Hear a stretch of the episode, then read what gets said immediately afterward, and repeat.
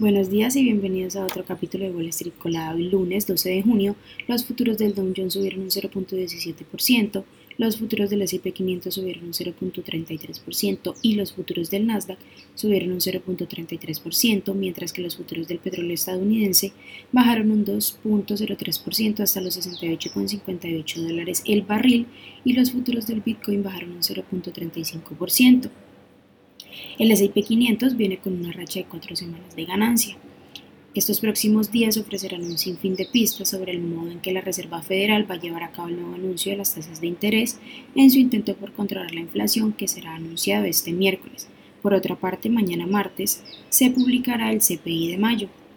En otras noticias económicas, según el Banco de la Reserva Federal de Nueva York, los consumidores deben ahora una cifra récord de 988 mil millones en sus tarjetas de crédito, un 17% más que hace un año, lo que equivale a unos 5.700 eh, dólares por persona.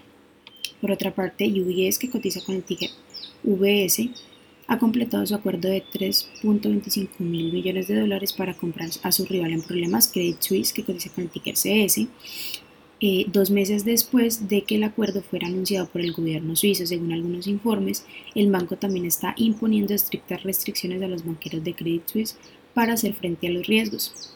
Dentro de las prohibiciones está incluida la prohibición de nuevos clientes de países de alto riesgo y además el lanzamiento de nuevos productos sin la aprobación de UBS.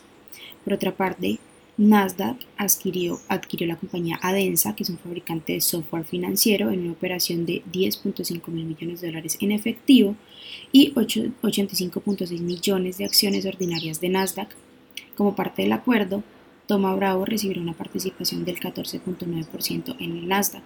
Las acciones bajaron un 7.7% en el pre-market.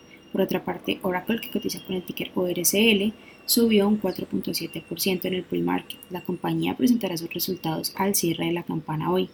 Durante el fin de semana, Wolf Research elevó su calificación y Evercore ISI dijo el viernes que preveía un sólido informe trimestral y además dio comentarios positivos en torno al negocio de la nube de la compañía.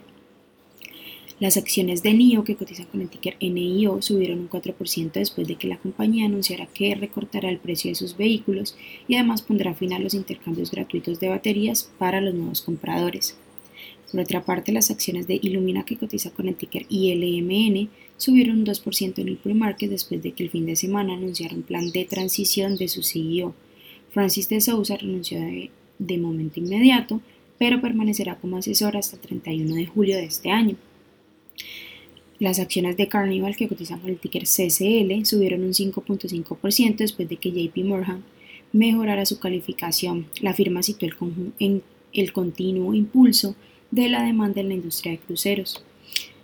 Las acciones que tenemos ahí con predicción bullish son Audia, que cotiza con el ticker AUUD y ha subido más de un 87%. También Micromobility.com, que cotiza con el ticker MCOM y ha subido más de un 82% y también Infovert.co que cotiza con el ticker IFBD y ha subido más de un 71%, mientras que las acciones que tenemos con proyección bearish son Oncorus que cotiza con el ticker ONCR y ha, bajado más de un 18%, Chrome Social Media Enterprise que cotiza con el ticker GROM y ha bajado más de un 16% y también Sintra que cotiza con el ticker SIN y ha bajado más de un 15%.